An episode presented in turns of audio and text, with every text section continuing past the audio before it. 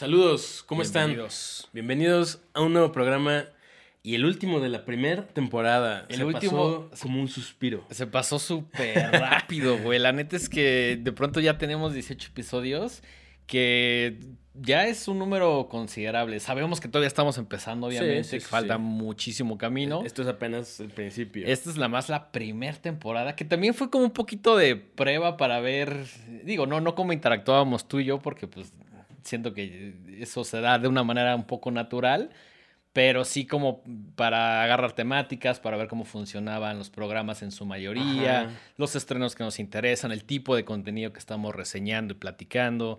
Sí, porque además, o sea, no- nuestra conversación es muy, como dices, muy natural, pero nunca habíamos estado como frente a una cámara Exacto, hablando, exacto. ¿no? O sea, Sí. entonces sí era medio un poquito prueba y error, pero yo me he sentido muy chido. So far, so good. So far, so good. Eh, la comunidad ha ido creciendo. Así la gente es. ve el programa. Sí, eso, eso está súper chido, ¿no? Como que cuando empezamos dijimos, puta, pues quién lo va a ver, ¿no? Ya nos, ya nos invitaron a una premiera ahí, así como sí. Ajá, Es- eso está súper chido. Creo que sí ha traído muchas satisfacciones. Creo que sí ha abierto un poquito el diálogo. Creo que sí hay más gente eh, tanto interesada. Que me encanta, obviamente, que nos vean nos- nuestros amigos conocidos, pero me encanta que nos vean personas que no conocemos. Sí, eso está muy chido porque ajá. quiere decir que pues, le, le interesa a alguien más que, que lo va a ver nada más porque es tu, tu compa. o tu Exacto, familiar, sí, sí, así como de mi mamá ya vio todos los capítulos, ¿no? Que de hecho no, pero mi mamá creo que vio los primeros dos y luego dijo como, chido el proyecto, síguele. Pues mi mamá creo que sí los ve. Creo que no va al corriente, pero creo que sí los ve. Saludos. Saludos a Saludos a la mamá de Mike. que además comenta en todos nuestros posts. Es, es de las más fans de Horrorama. fan Yo creo que es- primero está Cherolero o, no sé, ahí, Ahí una- se van, ahí se van, ahí se van, ahí se van. Eh, y bueno, también obviamente queremos agradecer eh, a, a Podbox, ¿no? Sí, Que- claro. que nos eh, presta sus instalaciones, que produce el programa y que nos hizo esta oferta de, de tener este programa de eh, horrorama aquí en su dentro de su barra de, de- de can- de programación. Así es, que nos da un espacio y de alguna manera pues es nuestra, nuestra casa y que se han portado súper chidos todos. eh, Pablo, Ray, eh, Tania, todos se han Todos, portado todos, súper, todos. súper chidos. ¿Qué te parece si antes de empezar este programa vamos con algunos saludos? Por favor, venga, Eh, honor. eh, me encantaría enviar saludo a Trini Noyola, que por ahí es- estaba viendo el de Batman y de pronto me echó por ahí un mensajito así de, ah, mira, estoy viendo este programa. Le dije, muchas gracias. Va tu respectivo saludo. Y también a Diana Marchelli, que no la conozco, salvo en redes sociales, y que también le echa ojito por ahí el programa. Recomendó, eh, creo que no lo puso en la cuenta de Horrorama, pero por ahí me recomendó el, este, al- algunos, algunos fragmentos del score de Jeepers Creepers que ya no lo tenía tan presente, pero estuvimos platicando un poquito de, de esa película. Entonces, Sí, es una, una franquicia eh, controversial. muy controversial. Muy controversial. sí. Algún día, algún día habla- hablaremos de Sí, ese tema. tarde o Sí, temprano va a salir el tema Jeepers Creepers, ¿no? sí, sí, sí, sí.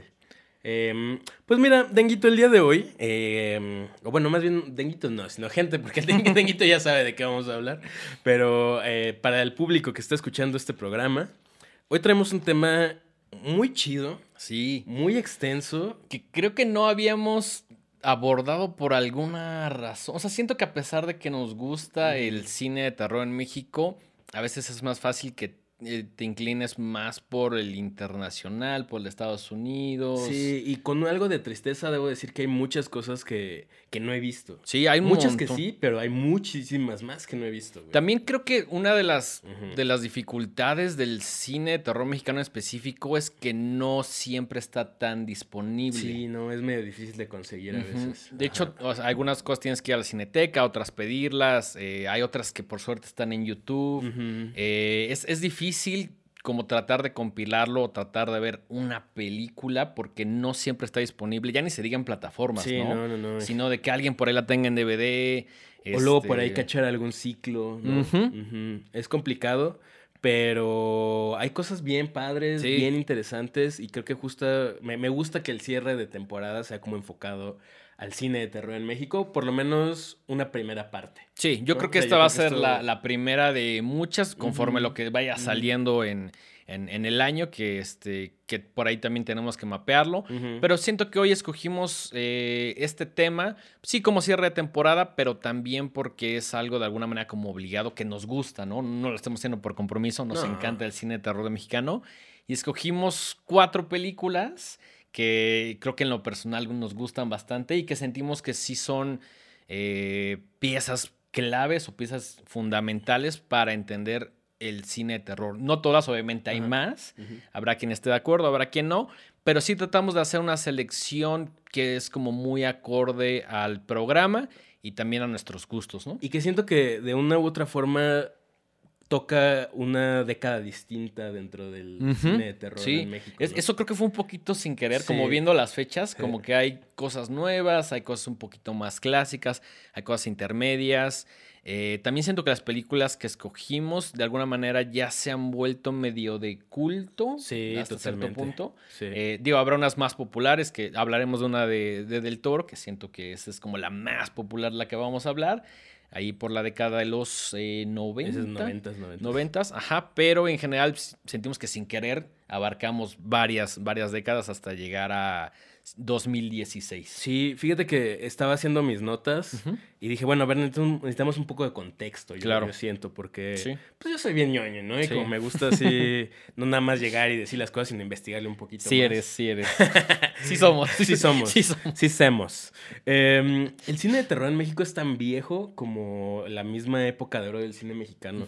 La... Se, tiene como registrada la primer película, una película de 1933 que se llama La Llorona. Pero lo más curioso es que el director no es mexicano. es un vato cubano que se llamaba Ramón Peón. Pero esa es oficialmente la primera película de terror mexicana. Eh, en los 30 se hicieron un par de películas más, como eh, El fantasma del convento en 1934 y El baúl macabro en 1936. Por ahí hubo em, otro director muy importante también que se llamaba eh, Juan Bustillo Oro, que tiene tres películas que las menciono porque están muy influenciadas por el expresionismo alemán. por ejemplo, para, para, nosotros, fans del terror, eh, es muy obligado ver, por ejemplo, El gabinete del doctor Caligari.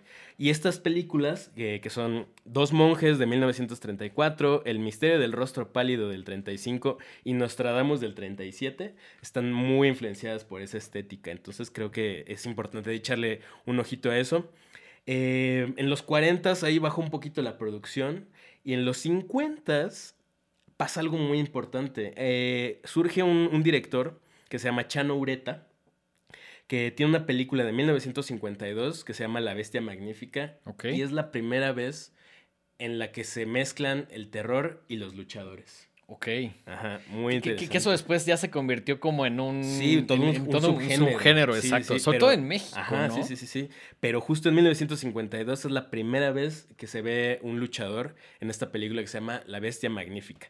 Después, eh, en los 60s, hubo toda una serie de películas eh, de luchadores, siendo las más importantes o las más eh, reconocidas las de Blue Demon, incluso antes que las del Santo. Ah, sí. Sí. Em, tiene por ahí la primera de Blue Demon, se llama El Demonio Azul, en 1965. Luego tiene, así Blue Demon peleó contra lo que se te ocurra. contra, Cayus, güey. Contra... Sí, sí, sí, Dice, tiene una que se llama Contra el Poder Satánico, contra las Diabólicas, contra los Cerebros Infernales. Es una franquicia larga, ¿no? Sí, no, tiene chingos. Y mucho de esto fue aprovechando pues el auge que tuvo, eh, o sea, en México llegaban tarde las películas de, otros países. Entonces, hasta 10 años después llegaban algunas. Y todo esto fue aprovechando el auge de los Universal Monsters. ¿no? Entonces, pues dijeron, pues, Universal Monsters y nosotros tenemos luchadores, pues vamos a poner. Vamos. Se me hace una idea brillante. sí, y, además es como volver algo que no parecería mexicano, como darle ese toque y decirlo, ok, voy a agarrar ciertas influencias. Algunas sí un poco, no quiero decir copiadas, pero sí muy, muy directas. Y decir, vamos a contextualizarlas y a, unirlos, a unirlas con algo que es muy, muy mexicano, que pues obviamente son los luchadores. Y que son películas que a lo mejor hoy día ya vemos y nos dan como un poquito de risa o, ya, no, ya no tienen con la misma tensión que en ese momento, sí. pero que sí son piezas clave para entender todo lo que sigue, ¿no? Güey, yo creo que eran como su Marvel de la gente mexicana. Claro, sí, sí. Era, era, el MCU de... el MCU de, de, la banda mexa de, los 50, 60, ¿no?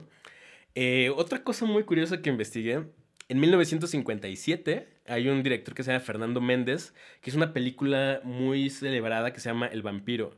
Lo que tiene de, interesante esta película es que es la primera vez que un vampiro tiene colmillos, incluso antes que eh, Christopher Lee en Órale. Hammer. Wow. Un año antes que Christopher Lee hiciera su, su Drácula, eh, Fernando Méndez introduce el tema de los colmillos en Qué chingón, güey. 1957. Güey, Eso está increíble. Ese Ese, ese dato es un gran dato, es un gran chido, dato, güey. Muy, muy chido. Y de ahí empieza lo que ahora sí se conoce como la época de oro del cine de terror, con eh, René Cardona, por ejemplo, que tiene, fue el, principal impulsor de este subgénero de, de luchadores, pero también tuvo como ahí acercamientos con el western y los vampiros. Eh, pero en 1968 surge una película que yo creo que es probablemente de las del top 10 de películas de terror en México. Satánico. No, no, no. Eh, Hasta el viento tiene miedo Ah, de Carlos claro. Enrique Ok, Taboada. sí, sí. Eh, en el 69 hace El libro de piedra. En el 75 tiene ahí sus roces con el género slasher, con eh, Más negro que la noche. Y cierra eh, esta como gran producción de películas de terror con Veneno para las Hadas en 1984. Otro super clásico. Otro superclásico que también en algún momento estaría bueno Sí, hablar sí. de él. Otro de los grandes directores eh, de esta época, más importante de- del terror en México, es Juan López Moctezuma, que tiene tres películas muy importantes. La Mansión de la Locura del 73, Ujú. eh, Mary Mary Bloody Mary del 75 y Alucarda, la hija de las tinieblas del 78. 70 78, sí. Ajá, ajá. Eh, posteriormente, Gilberto Solares tiene La Casa del Terror eh, del 59, Satánico Pandemonium del Uf, 75, Chulada, que chulada. eh, Salma Hayek interpreta a un vampiro en Del Crepúsculo al Amanecer que se llama Satánico Pandemonium, pues, de ahí el nombre, ¿no? No, y además siento que ciertas películas, por ejemplo, Satánico Pandemonium, hoy en día hay una banda que se llama así. Además, O sí, sea, sí. vemos como la conexión no solo con el mundo del cine, sino con el mundo de la música, con el arte, con un montón de cosas que siento que a lo mejor hoy en día ya no son cosas tan populares, pero que sí nos interesan y que sí nos ayudan a entender todo lo que sucede después con el cine de terror. Quizá las temáticas ya no son las mismas y, y obviamente ya no se ven igual, pero sí se recupera un montón de cosas de una u otra manera, ¿no? Sí, sí, sí. Em, en los ochentas decrece mucho la calidad de, de las películas de, de cine de terror. Eh, en parte porque hay un tema ahí político, eh, mucho del fomento de la cultura en los 70s y 80s se vio muy mermado, entonces pues se produjeron muchas muchas cosas de, de calidad bastante gacha. Sin embargo, eh, la dinastía Cardona seguía ahí como... Seguía presente. Seguía presente y René Cardona hizo muchas cosas más de, de cine de, de, de- de luchadores y cosas así. Y René Cardona III en el 88 hace Vacaciones del Terror, Uf. que también es así como Somos- un clásico. Somos muy fans Somos de muy Vacaciones fans, del muy Terror. fans. Por ahí Jodorowsky, eh, Santa Sangre en el 89. Ujú.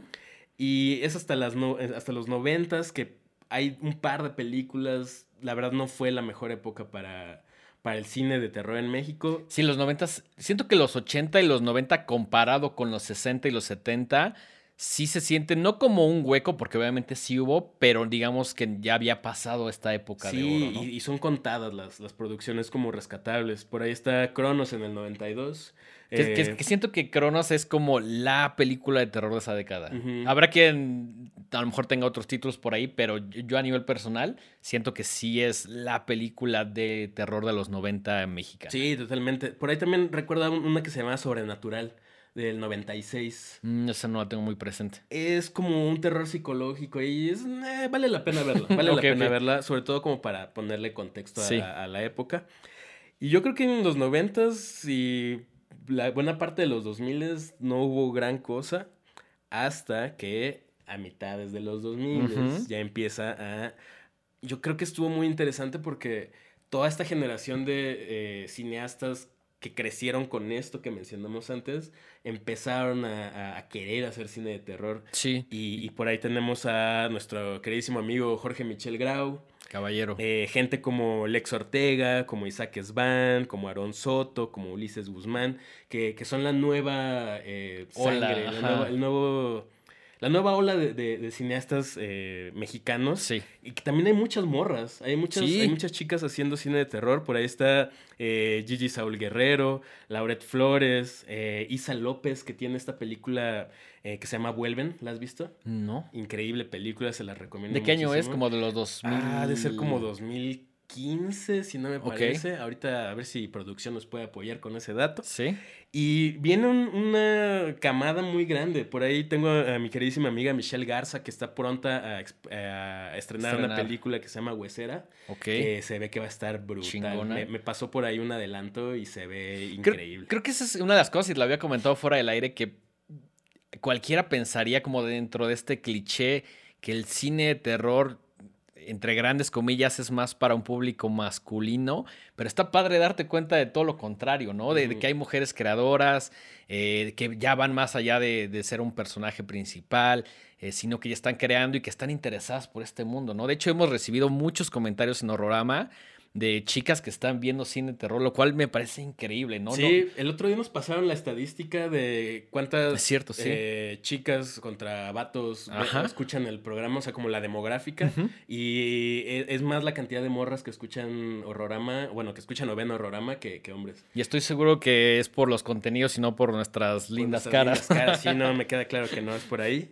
Pero bueno, eso fue un breve repaso, muy express, muy sí, muy express, sí, sí, sí. Pero bueno, creo que era importante como Sí, tener el- el- el que el contexto. cine de terror en México sigue vivo. Sí, ¿no? claro, y, yo, yo creo que se siente más vivo ahorita, ¿no?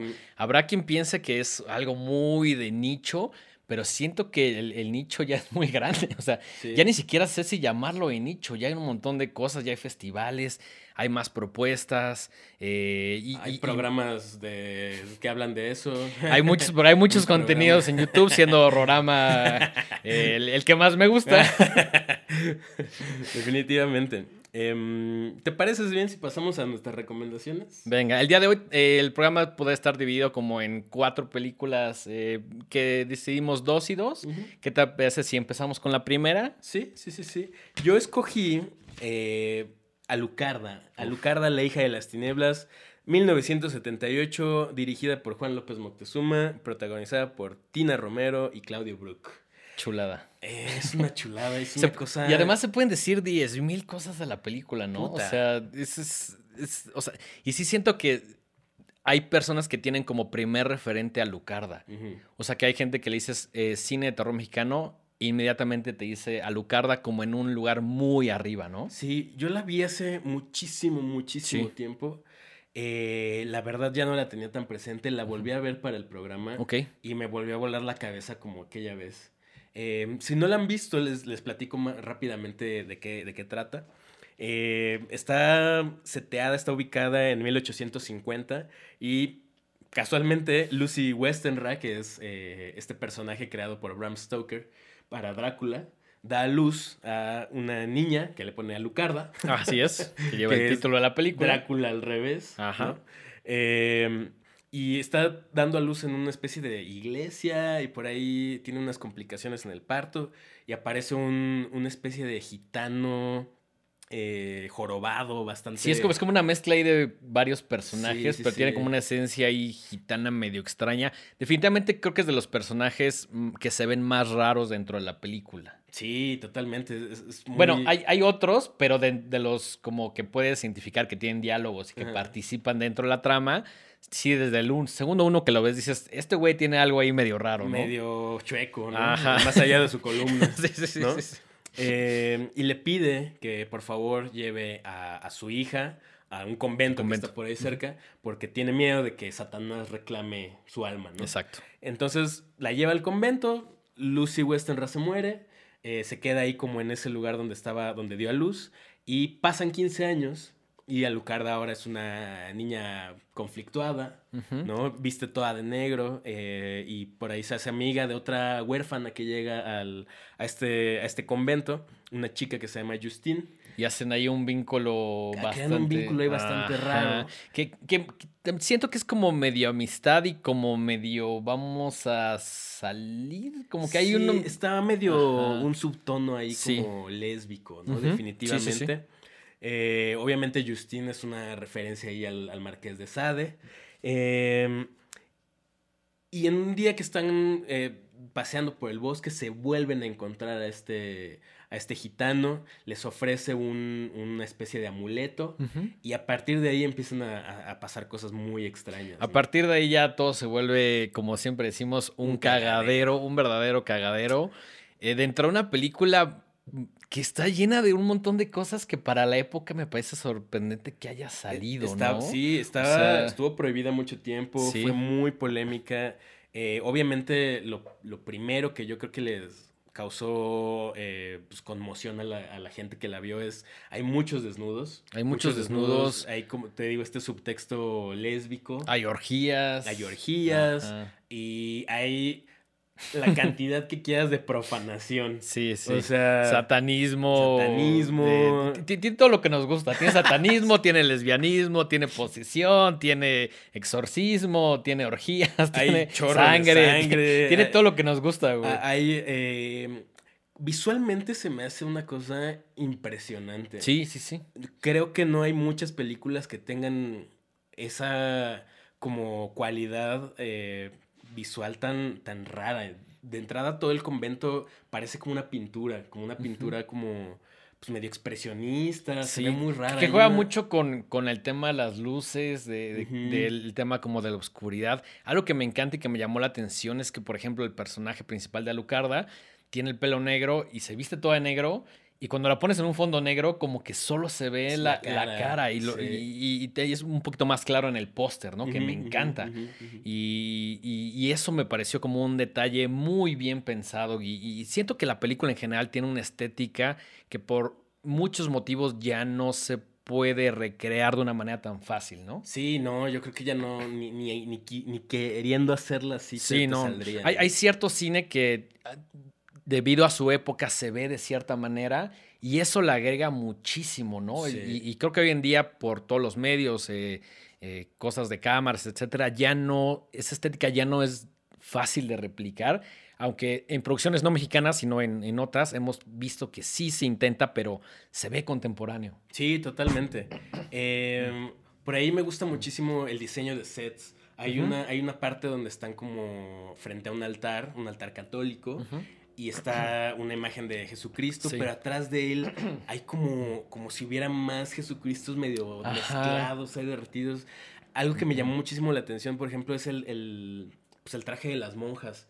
Parecen que están como vendadas y manchadas de sangre. Y yo al principio decía, ¿por qué estaban así? Ya no me acuerdo. Y es que se la pasan flagelándose. Exacto, sí. Entonces están manchadas de sangre. Como por esta tiempo. onda muy católica de la Exacto. culpa. Tam- también vienen bastantes temas religiosos y creo que eso de alguna manera como que hizo que la película le prendiera un poquito más de fuego al, al- al- al- al tema de la prohibición, ¿no? Como decir, no mames, no te puedes meter con esto, sobre todo en esa época, Sí. ¿no? Hoy, hoy en día ya, ya no es asusta Sí, a nadie. ya no es ¿eh? así, ya no están así. Pero piensen que era el, el 78 y que esto de alguna manera como que no estaba tan, es- el tema del lesbianismo sobre todo, ¿no? No estaba como tan en, en- en boca de todos como hoy en día, ¿no? Sí, no, me queda claro que le habla a esa generación que tenía 10 años en el 68 Ujú. y que traían todo este tema como de la eh, liberación. ¿no? Como de rechazar eh, esta narrativa conservadora. Eh, y creo que gran parte de la- del, te- del tema de, de esta película es justamente como el choque entre la modernidad, ¿no?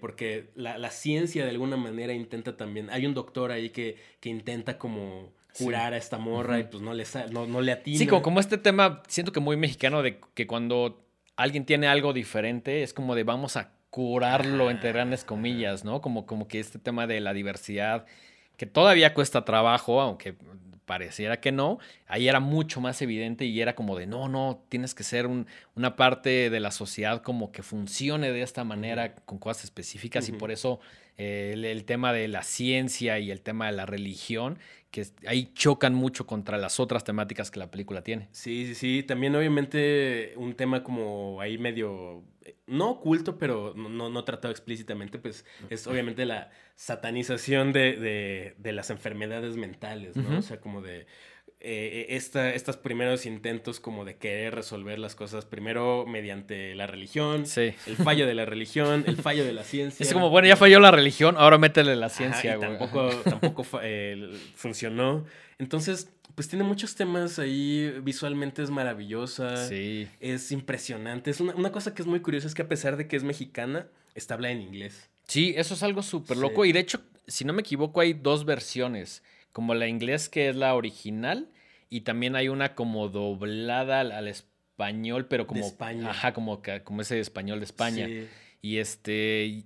Yo recuerdo haber visto la primera vez la de la de español de España y como que sí dije. Se ve pedo, raro. ajá. Pero también me, me encanta que haya salido en dos idiomas. Yo creo que esto también fue como muy pensado diciendo, como por parte del director diciendo, esto a lo mejor en México va a causar cierta algo, pero si la hacemos en inglés podemos abarcar un público mucho más grande. ¿no? Que también fue una película que durante mucho tiempo no se pudo conseguir hasta que salió por ahí en, en DVD. Y siento que esto le dio como una nueva vida, ¿no? Eh, si, si platicas con personas muy clavadas de, de terror o, o de subgéneros en, en otros países, como que siento que uno de sus referentes sí es Alucarda por el, el- el tema de- del idioma, ¿no? Sabemos que hay países, sobre todo Estados Unidos, que no les gusta ver películas con subtítulos. Lo cual nos, a nosotros nos parece sumamente ridículo porque casi todo lo vemos con subtítulos. Pero en, en Estados Unidos hay otra cultura, ¿no? Pero siento que es una película que sí llegó a Estados Unidos, Europa, a un montón de lugares y sí se ha vuelto un- un- una pieza clave para entender lo que estaba sucediendo en el cine de terror en la finales de la década de los 70. Totalmente. Entonces, bueno, esa es mi primera recomendación. Chulada. Alucarda, eh, la, pueden encontrar. Yo la vi apenas en Movie. Está en Movie. En la ¿Está en versión- Movie? ajá, en Órale. la versión en inglés. Aplausos a Movie, ¿eh? se rifaron, ¿eh? Eh, que por cierto, traen cosas luego muy chidas. Yo ayer me aventé eh, Berberian Sound Studio. ok. Eh, pero bueno, ese es otro tema. Eh, pero también después hacemos un, un especial de contenidos de Movie. Estaría bueno más como- inclinados a ajá, Horrorama. como, eh, reseñar el contenido que hay en diferentes plataformas. Sí. ¿no? Eh, también está, la- la- vi que estaba en, en la versión doblada al castellano en, en YouTube. Entonces ¿Ah, también hay- sí, ¿No la han bajado? Órale. Ahí está, ahí anda. Pensaría que por la cantidad de desnudos, orgía. Ah, bueno, vi, que estaba completa. Ajá. No la, no vi, no me adelanté a los, a los desnudos y así, a Ok. ver si, si sigue.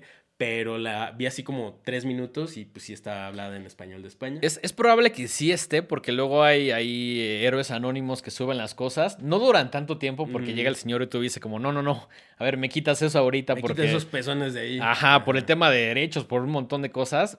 Pero luego sí duran un poquito más. Sí. Como que el señor YouTube está Es que hay regañando a otra gente Ajá. y en lo que se da cuenta es como de, güey, subimos dos semanas, ¿no? Sí. Em, ¿Qué te parece si pasamos a tu primera recomendación? Mi primera recomendación. eh, traigo dos, que fue, Venga, que fue, venga, que lo, que, lo, que, lo que escogimos. Ajá. ¿Qué te parece si continuamos con eh, Cronos? Ok. ¿Te late Cronos o quieres No- como para irnos un poquito más cronológicamente o, o, Ah, ok. Eh, sí, sí. o- o cuál tenías pensada? Puede ser la que sea, ¿eh? Vamos a hablar de todas. Eh, ¿qué, qué- tienes tú después? Tengo... eh, Bueno, ajá, esta y, y antes de Ah, es, esta. es cierto, porque tú has escogido Sí. Cronos. ¿Qué te parece si platicamos de la región, la región salvaje? Ok, ¿está bien? Va, la, la región salvaje, perdón, de Amat Escalante 2016, conocida en Estados Unidos como The Untamed, que también me parece un título bastante afortunado, siento que no, no pierde como ese espíritu. ¿Viste esa película? No la he visto. Ok, no te preocupes, no te preocupes. La realidad es que... fíjate, y fíjate que me gusta mucho el cine de Amate Escalante. ¿eh? He visto creo que todas las demás. Eli- Esta es la única que no me... Yo esta es la única que he visto y tengo muchas ganas de ver Eli y no la he visto porque no la he conseguido. Un día dije voy a ver Eli ¿Dónde la vi? y a lo mejor puede ser que está me como en parece que está en Amazon Prime. ¿Ah, sí? Sí, estoy casi seguro ok, que está en. Amazon Prime. Brutal, brutal y desgarradora. Y ese cine de terror, pero porque son cosas que sí pasan en México. Siento que a partir de cierta etapa, como de los eh, 2000 en adelante, ya el tema de terror no dejó de ser fantástico, Mm. pero ya tenía otras temáticas que se sienten un poquito más reales, ¿no?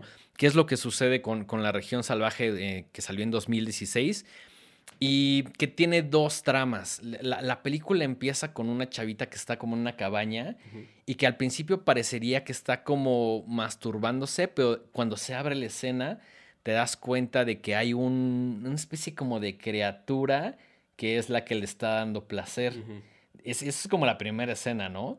Y, y en general son como dos tramas, es la de esta chavita y, y- lo que sucede después de que tiene como este encuentro muy sexual con esta criatura medio da medio indefinida. Y la otra es la, la historia de, eh, de, de, un chavito, no, perdón, de, de, otra, otra chava que tiene como una relación familiar ahí medio conflictuada y que sí tiene como ciertos estereotipos uh -huh. eh, mexicanos, ¿no? Que de hecho Amate Escalante como que dijo, hay dos historias que me inspiraron mucho.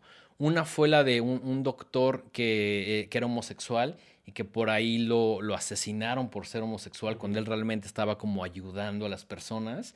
Y la otra fue la de una chavita que creo que se va a Guanajuato con su pareja en ese momento y tienen un, un, una relación ahí muy complicada que acaba en violencia, los dos acaban en el hospital y al final del día el, el veredicto de, de, la juez, ya hablando como un poquito del tema como más legal, le echan la culpa a la morra uh -huh. por irse sola en... en claro. En, ajá, es que, que también es algo muy lamentable y algo desafortunadamente muy de nuestros días. Esas dos historias no son estrictamente lo que es la, la región salvaje, pero sí están un poquito inspiradas. No me gustaría contar tanto de la trama, pero sí creo que tiene ideas muy interesantes que tienen que ver con la perspectiva femenina, que tienen que ver con un contenido muy sexual. Y creo que el punto fuerte de esta película es que combina algo lamentablemente de todos los días, algo muy muy cotidiano de cierta manera con algo de ciencia ficción que okay. también es como muy muy loco, ¿no? Que de hecho la, la primera escena de, de, de, la región salvaje es como en el espacio. Y es como y ves como una como una piedra como, como como un meteorito de alguna manera como color negro y pues es una escena muy lenta que ya te está sugiriendo ciertas cosas que tienen que ver con el origen de esta criatura, ¿no? También algo que siento que es muy especial esta película es que se presta mucho a la interpretación. Uh -huh. que, que, tú puedes encontrar y decir, ok, la criatura te está hablando de estas cosas y es una criatura que está como dedicada a, a dar el placer, pero también te habla como de las relaciones de familia, de la homosexualidad, eh, de la homofobia, que lamentablemente también es un tema como muy eh, complicado, que siento que se le ha ido bajando en México, uh -huh. pero todavía en ciertos, en, en, la mayoría de los sectores creo que, digo, nuestro círculo ya quizá no tanto o menos, pero que sí siento que es un tema muy, muy... Sí, nuestro círculo es así sí, comparado sí. con la Sí, o sea, país, sales, sales de tu burbuja y pues te encuentras con un México que sigue siendo homofóbico, que sigue siendo transfóbico, que sigue siendo un montón de cosas muy malas. Todo esto se aborda en, en la película y también me encanta que es una película que cuando salió yo no la vi hasta después que alguien okay. me la recomendó. Me dijo, tienes que ver esto de Amate Escalante. Y yo no había visto Amate Escalante y el nombre no me decía mucho. Y por el tipo de contenido, yo pensaba que era mujer, que Amat era mujer y que era directora. Ah, okay. Hasta que después ya vi entrevistas y dije, ah, no, es un señor que se llama Amat Escalante. Pero a mí como que el nombre me pareció un poco ambiguo. Y después de haber visto la película dije, tiene tanto una perspectiva femenina que pensé que la directora era mujer hasta que ya vi eh, diferentes entrevistas, ¿no? Siento que el tema de la, de la interpretación y de todos estos simbolismos no gustó tanto en México porque la crítica estuvo completamente dividida. Okay. Había gente que me decía... Encanta. Me encanta cuando sí, una película es, es, así tan divisiva. Sí, claro, para bien y para mal y nos ha sucedido, ¿no? Sí. Incluso películas que hemos visto así de, güey, esta me encanta y yo no mames, esa es una basura y viceversa, ¿no? Entonces, me encanta cuando algo puede polarizar muchísimo Ajá. y es justo lo que sucedió con esta película, ¿no? Dentro de los comentarios negativos es que decían, no, pues es que la, la, trama, la trama o la historia no es muy buena, las actuaciones que hay, sí debo reconocerlo, las actuaciones no son nada afortunadas, pero siento que si no te enfocas en eso, si te enfocas como en las temáticas, si ves un poquito más allá de, de, de, lo que te sugiere la película, puedes encontrar cosas muy valiosas. Por ahí me encontré un tuit del señor Guillermo el Toro, que después de haberla visto, comentó lo siguiente y lo voy a citar. Y cita. Cito al señor Guillermo del Toro. Amate es un cineasta valiente y vital, un director inteligente y arriesgado, innovador y avanzar, no, y continuar una narrativa a veces maldita. Oh, Lo cual, si tiene el sello del señor Guillermo del Toro, o al menos su aprobación, está bien en mi libro. Y sí, estuvo ahí festivaleando en, en Venecia, le fue muy bien. En México ganó, creo que un par de Arieles, que me parece la cosa más X del mundo, pero bueno. Es lo que hay. Es lo que hay, es lo que tenemos. Uh -huh. Y este. Y también es una. mm, Ya no nos van a invitar a los Arieles, ¿ya viste? Por tu culpa. Ni pedo. Tendremos que verlos desde afuera en una que- pantalla. Tenemos que verlos desde casa con todos los que no ganaron o los que no, te- los que no invitaron, Sí, güey. también, Que creo que va a ser una mejor peda que, que la de los Ariel, pero bueno. Hay algo muy curioso de esta película, que, el- que es una coproducción con Dinamarca. Había gente de Dinamarca involucrada, sobre todo con el tema de, de- de esta criatura, ¿no? Que, eh, y Amat lo dice, si la criatura no salía bien, una parte de la película se iba a caer. Y la verdad es que la criatura se ve de una manufactura increíble. Wow. A pesar de que no son practical, sí está muy bien cuidada y sí te crees a este personaje, a este ente que, que en toda la película estás tratando como de descifrar, ¿no? Porque vive en una cabaña y lo están cuidando ahí y saben que es algo especial. Y en general siento que es una película muy, muy, muy arriesgada. O sea, a pesar de, de que ya vimos en tiempos donde casi nada nos impresiona, tiene por ahí unas escenas. eh, solo les voy a comentar una donde hay un- como en, en- donde cae el, el- el meteorito eh, a, y a partir de ahí sale la criatura. En algún momento vemos como a diferentes eh, especies como teniendo sexo entre ellas, como apareándose, pero no es una, son un montón. Es una cosa muy, muy loca, güey. O sea, yo les puedo decir un montón de cosas, pero me encantaría que la vieran, Claro. que se les antojara. Y La voy a ver este fin de semana. Sí, sí, por, por ahí te puedo pasar una, una copia para que, para que la veas. Está en YouTube y está en Google Play. Ah, Uf, pues ahí está. pues ahí nomás. de 80 pesos por, por verla. 80 y en pesos. Claro, en, vein- en 30. Ah, pues la pueden ver en Claro Video por Claro Video, 30 pesos, en YouTube. Google Play y en YouTube. Ahí está, no tienen pretexto. no, No, no hay- y además por 30, 80 pesos Claro. vale muchísimo la pena. Así que vean la, la región salvaje. También la encuentran como The Untamed 2016. Amat Escalante lleva la aprobación del señor Guillermo del Toro y lleva todo el odio de un montón de gente ahí Mamerta. mamerta que no nos interesa. No, también está bien. O sea, no, sí, sí, sí. la, claro, la- la claro. película tiene sus, sus, sus puntos En general, el ahí cine de cuestionables, Escalante ¿eh? es muy divisivo, ¿eh? Sí. Por ejemplo, eh, a mí algo que me gusta mucho es que nunca utiliza actores profesionales. Sí. Y- Entonces, pues, a la- habrá gente que diga como, "Ay, qué pedo las actuaciones, pero a mí se me hace muy chido. Me A hace mí- como que le da algo ahí distinto. A mí se me hace muy arriesgado. Y- Y, y también, por ejemplo, que agarres eh, actores que son muy nuevos o que no tienen tanta experiencia, al menos en, en cine, eh, y que lo contrastes con algo como tan bien hecho, tan cuidado como la criatura, me parece como un contraste interesante, ¿no? Entonces, échenle ojo a la región salvaje. Yo cuando la vi, sí, Ok. me voló la cabeza y estoy casi seguro de que a ustedes les va a gustar y a ti también, Mike. Yo, yo sé que sí, solo es de esas cosas que digo, ah, luego la veo, luego la veo. Sí, pero porque ya este pasa, a mí me ha pasado lo mismo con Sí, Eli. sí, sí. Yo debería ver Eli este fin de semana. Échate Eli, échate Los Bastardos. Tiene otra de una pareja. Los bastardos.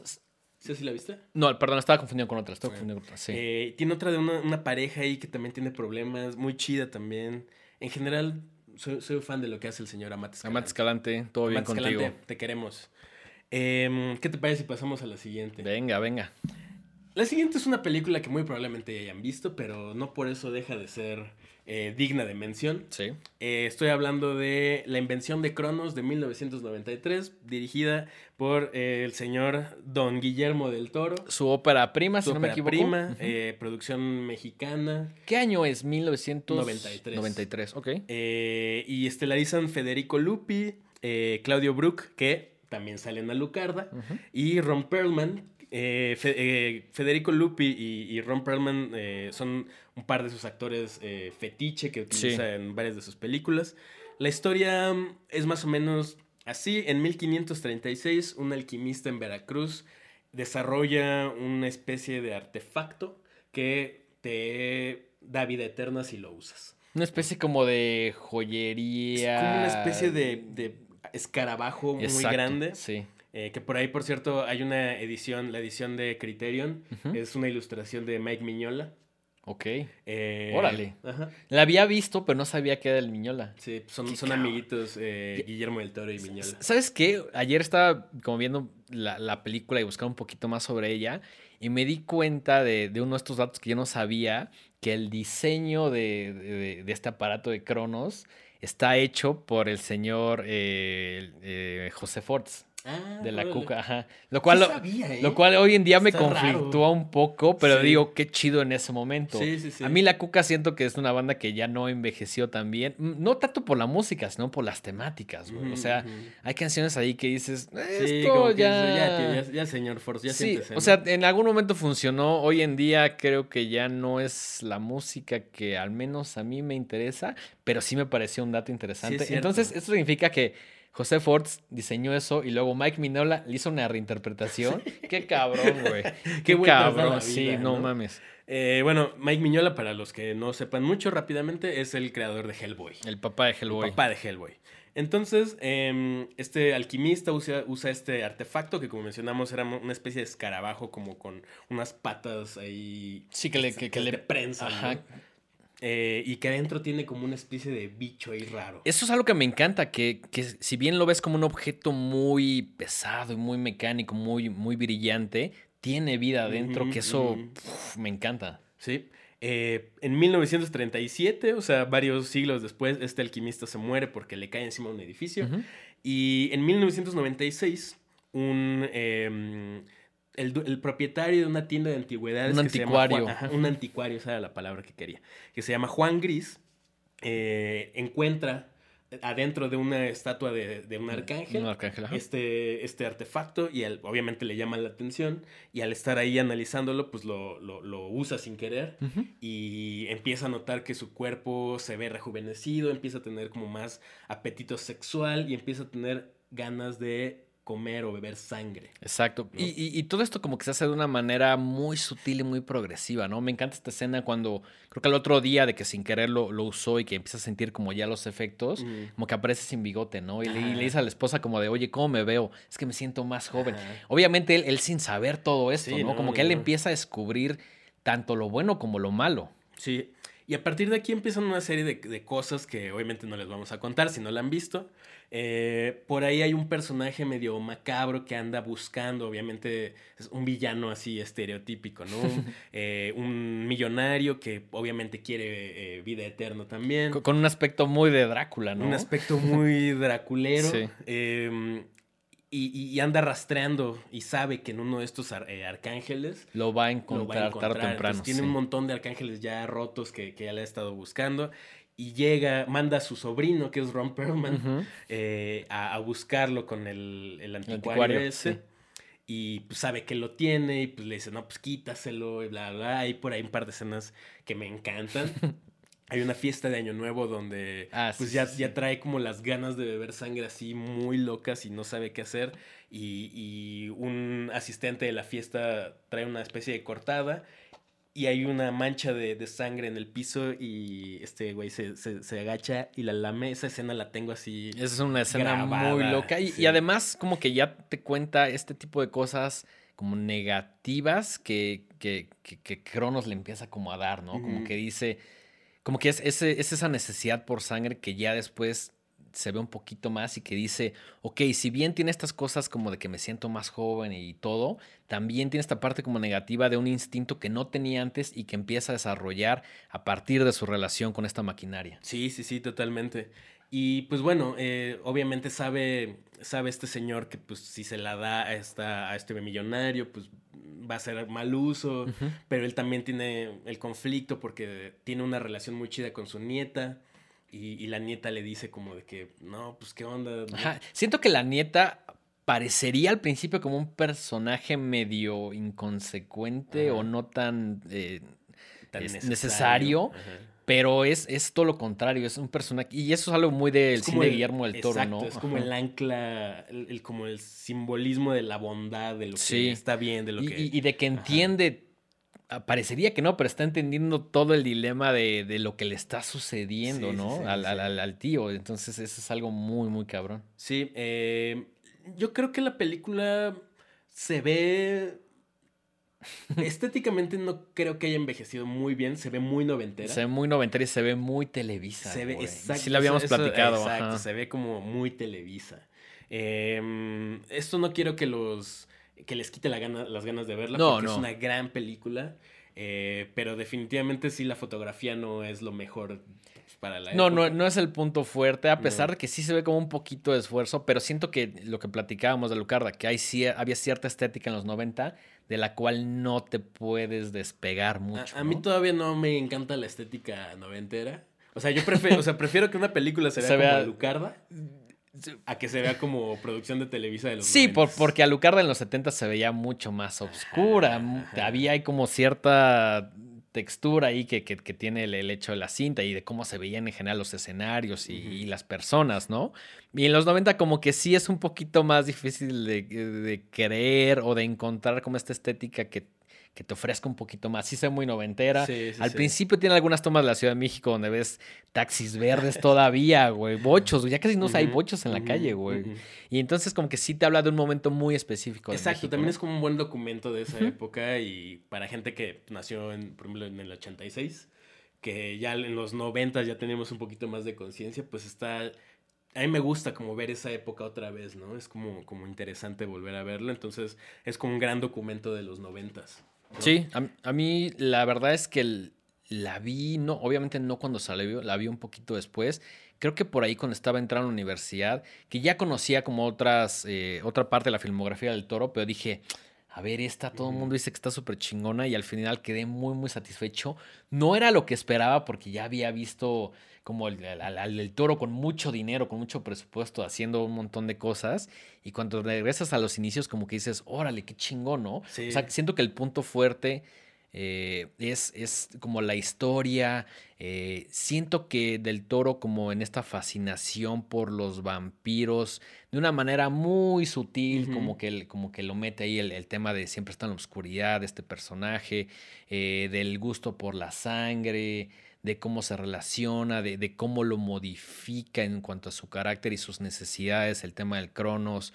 Eh, siento que podría ser una especie de homenaje de Del Toro a todo su gusto por el, por el cine de, de- de vampiros, obviamente muy de Europa, ¿no? Sí, y creo que es un- una gran eh, anticipación de todo lo que vendría en su carrera, ¿no? O sea, si no la han visto y están como familiarizados con el cine de- del toro, pues creo que está, está chido verla porque es como de entender, como de, ah, desde, desde el principio quería hablar de estas temáticas, ¿no? Sí, como que ya empezaba a agarrar cierto camino, como de decir, voy a agarrar estas temáticas, este tipo de personajes, y siento que sí es un buen punto de partida para todo lo después que hizo. Creo que algo que sucede con el toro es que de alguna u otra manera puedes relacionar las películas que han salido, ya sea por temáticas, por personajes, eh, por influencias. Siento que si haces un esfuerzo, sí puedes decir, esto es un elemento que también se ve en esta película y que también viendo conferencias de prensa y masterclass,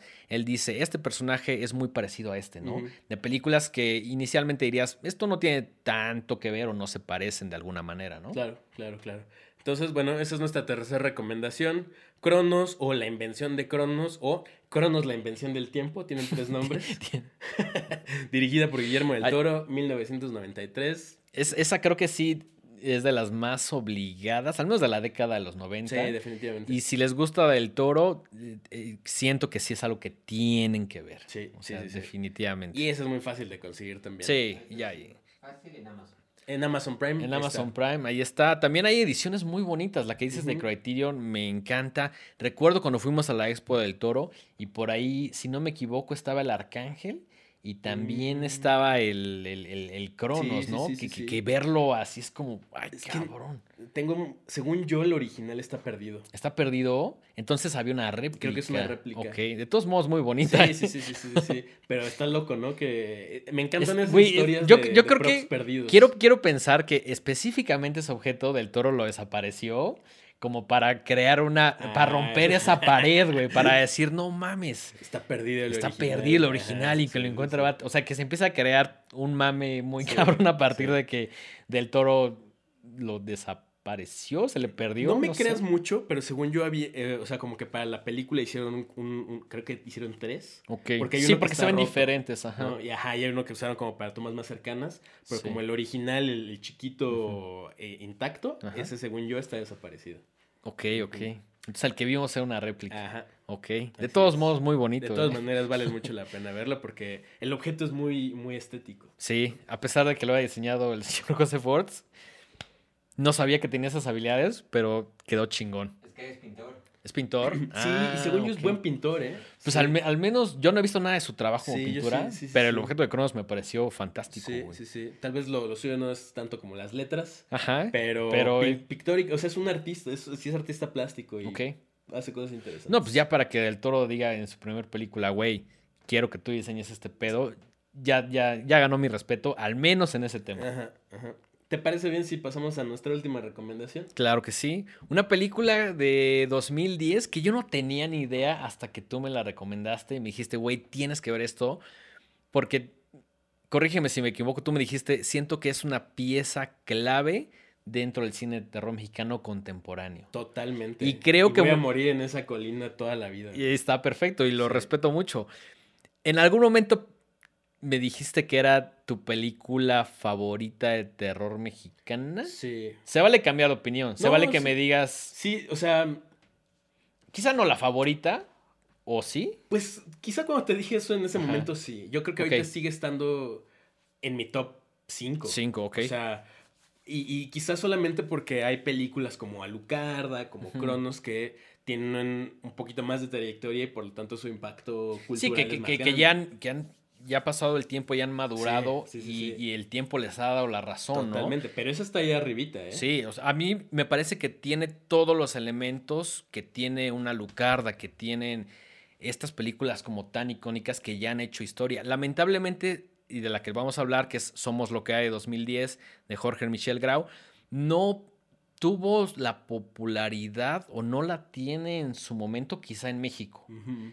La, la realidad es que Jorge cuando la, la lanzó, que si no me equivoco es su, su, prim- su su ópera su prima. ópera prima, le fue muy bien en Europa, le fue muy bien en Cannes, estuvo festivaleando.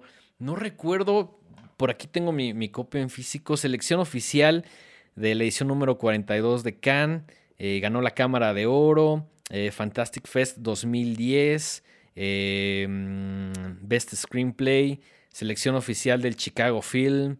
Eh, sí, o sea, la, la verdad es que lo- lo- los premios aquí Sí, le, sí, fue mucho, le fue mucho mejor en todos lados que en México, ¿no?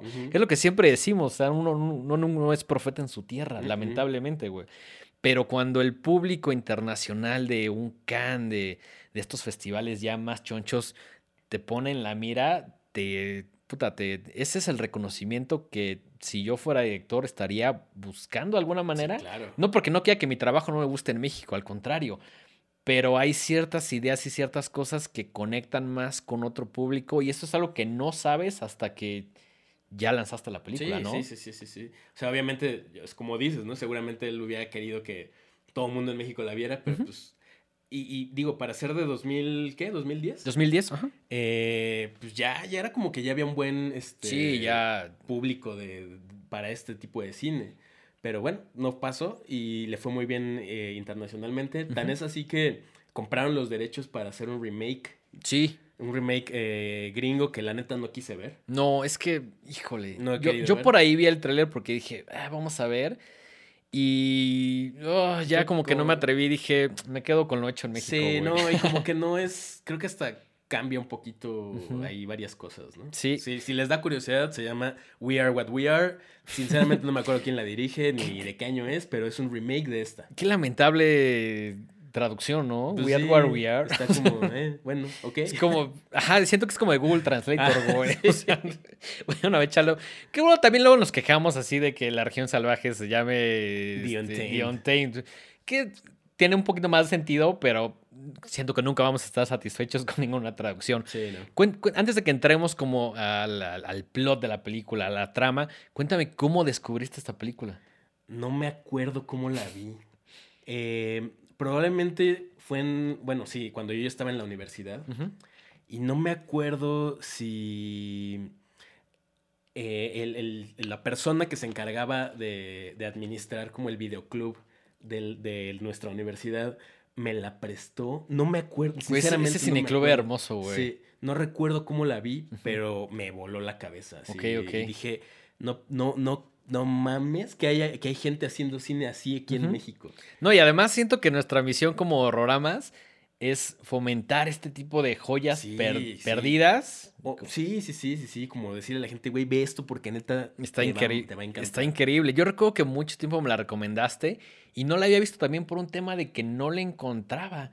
Hasta que un día fui a la cineteca, la vi por escasos 70, 100 pesitos y dije, no mames, tengo que ver esto, al menos por curiosidad. Si no, ya después pues, se la regalo a Mike o cualquier cosa así de, güey, es tu cumpleaños, te traje tu película. Está un poco usada. Está un pero- poco usada y rayada y abierta, pero toma, güey.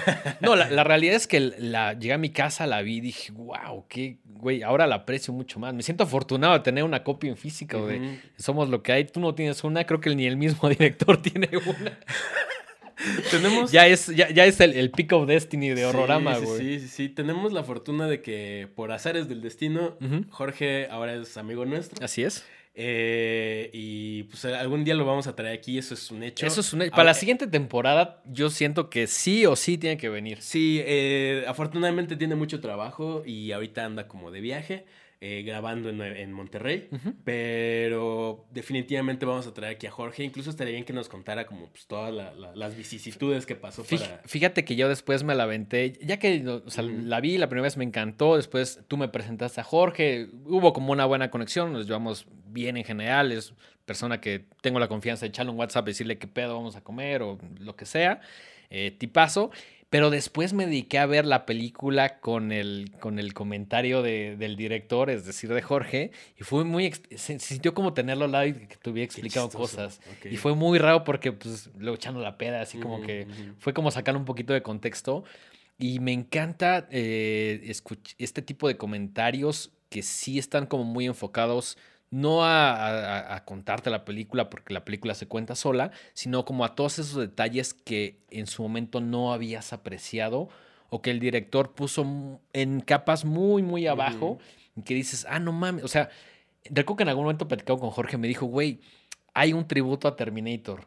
Y yo, ¿qué? No mames, ¿cuándo, güey? Pero pues obviamente te dicen eso y dices como, salió un robot o algo como el futuro o algo así, dices como, no.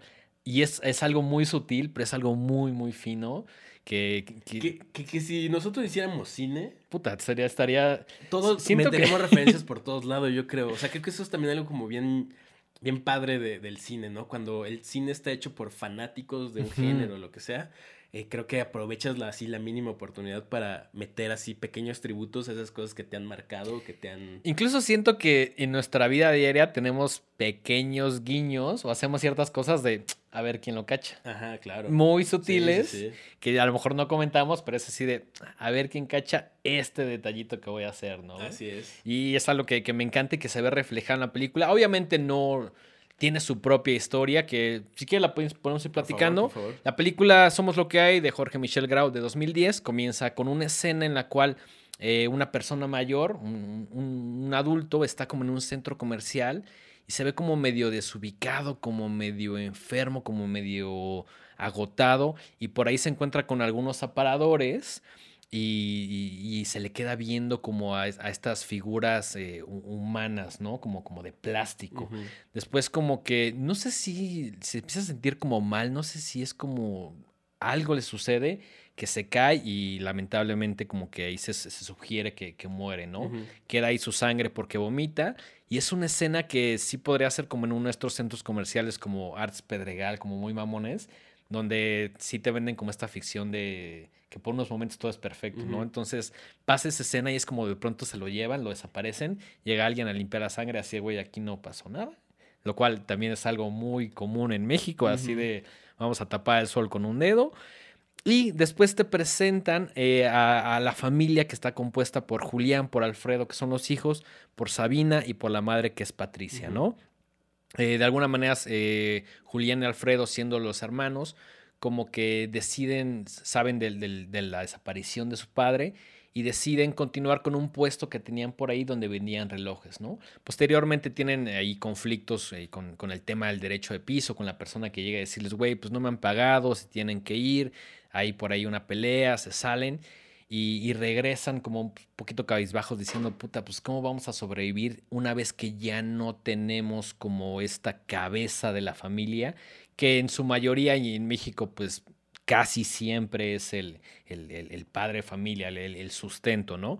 Entonces van con la madre y, y les dicen así como de, oye, pues está pasando esto, nos corrieron del tianguis, no sabemos qué onda. Y pues la mamá les dice, güey, ¿saben qué? Hay que pensar en, en- en otras cosas para seguir subsistiendo como familia. Y ahí se empieza a sugerir el tema de que tienen que continuar con un ritual. Ujú. Que, y, y- y también, no sé si decir de qué va exactamente o... Mm, yo creo que sí. Creo ¿Sí? que a mí eso fue como, o sea, es de las cosas que me viene a la mente como... En cuanto escuchas la película, ajá. ok. No sé, ¿quieres hablar No, un no, poquito adelante, de eso? adelante, por favor. El, el ritual tiene que ver con el tema del, del canibalismo, de, de- de que esta familia, para subsistir, pues tenían que apoderarse de alguien en el sentido más físico, eh, matarlo y comérselo para poder continuar como su, su- su día a día, para poder sobrevivir. Que dicho sea de paso, es la primer película mexicana donde se trata abiertamente el tema del canibalismo. Sí, sí es cierto, ya me lo habías dicho y es algo que no, que no había pensado. Entonces, pues básicamente ya, ya sabiendo esto de que tienen que continuar con el ritual, vemos a una familia completamente impreparada para este. Pa- para, para seguir con el rito, para casar, para, eh, para continuar, ¿no? Siempre lo hacía el padre de familia y de pronto ves a unos chavitos diciendo, adolescentes, como diciendo, puta, vamos a hacer lo mejor que podamos los ves fracasar y ahí es cuando entra el personaje de Sabina que me encanta que, que ya se le da como una jerarquía un poquito más importante al tema de la mujer, como decir, ok, estos güeyes son unos inútiles, yo tengo que tomar el, el- el papel como de cabeza de la familia, que también es algo que sucede en- dentro de algunas familias mexicanas, pero como este, no quiero decir giro de tuerca, pero esta nueva perspectiva más femenina, creo que es de los, de los puntos eh, fuertes, ¿no? Sí. Este también por ahí trae un homenaje a Cronos muy, muy. Se, está considerada como una secuela, ¿Secuela? no directa. O sea, es- lo reconocen tanto Guillermo del Toro como Jorge Michel Grau. que además Perdón. se llevan y son amigos. Y... Sí, sí, sí, sí. Eh, de hecho, el- el- hay un personaje en Cronos, interpretado por Daniel Jiménez Cacho, que también aparece en Somos lo que que es, es Tito, que es un embalsamador. ¿no? Así es. Y si no me equivoco, tienen diálogos muy, muy similares. Es probable. O sea, hay una escena que cuando la ves dices, esto es un homenaje a Cronos, si te fijas bien. Y se hace más evidente cuando los diálogos son muy parecidos y cuando es el mismo actor, güey. Lo cual me parece que es como decir, Guillermo del Toro, yo voy a continuar con algo que tú hiciste en, en- en los 90 y yo le voy a dar un pequeño guiño que no tiene realmente nada que ver con la historia. Por ahí también hay historia paralela de, de esto que sucede en la morgue, que cuando abren el cuerpo de, de esta persona que vemos al principio, de este padre de familia, le encuentran como un, un- dedo, ¿no? Entonces, como que estos güeyes dicen, puta, está muy cabrón, vamos, queremos ser los héroes de alguna manera e investigar como todo este caso, ¿no? Así es. Eh, para mí sí es de mis películas favoritas de, pues, del cine de terror y del cine de terror en México, evidentemente. Eh, esta sí es un poquito más difícil de conseguir, Sí, sí, sí, sí. pero si la pueden hallar, si se dan la vuelta luego en esos... eh, eh, o sea, luego las tiendas que solían vender discos y películas tienen como racks llenos de películas en descuento. Güey, me Si encanta se la ir, topan, ajá. tienen la misión de comprarla. Porque está difícil de conseguir, ni yo la tengo. Es muy difícil de conseguir. Soy realmente afortunado de haberla. Yo no la iba buscando, yo la vi de pronto en la tienda de la Cineteca que me gusta mucho. No la, la grande que está en la esquinita, sino en otra. Y dije, pues en lo que son peras o son manzanas, yo me la voy a llevar, güey. Ya, y después obviamente decidí quedarme con ella. Me encantaría que en algún momento Jorge me la firmara. Y además, creo que Jorge sería un gran invitado, el invitado más, de los más coherentes para estar en Horrorama. Total y absolutamente de acuerdo. Les prometemos que lo vamos a traer, no sabemos cuándo, pero en algún momento de la temporada 2.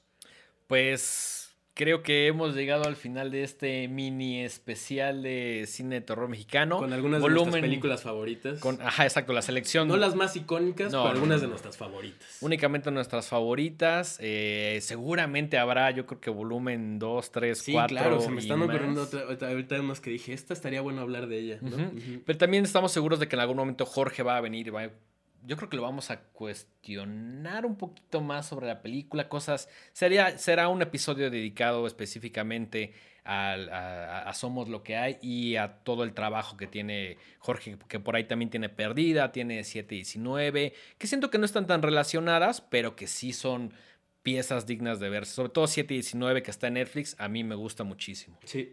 Eh, amigos, eh, suscríbanse, suscríbanse a Podbox, eh, suscríbanse a toda la barra de contenido que les ofrece este, este canal. Em, la temporada 2, nuestra intención es que vengan muchísimos invitados. Así es. Eh, tenemos ya una lista ahí grande de personas que creemos que estaría chido que aportaran algo al programa. Em, y creo que con eso podemos cerrar. cerrar la primera temporada, temporada. decirles que se vienen cosas chingonas para la segunda, muchos invitados, obviamente mucho terror.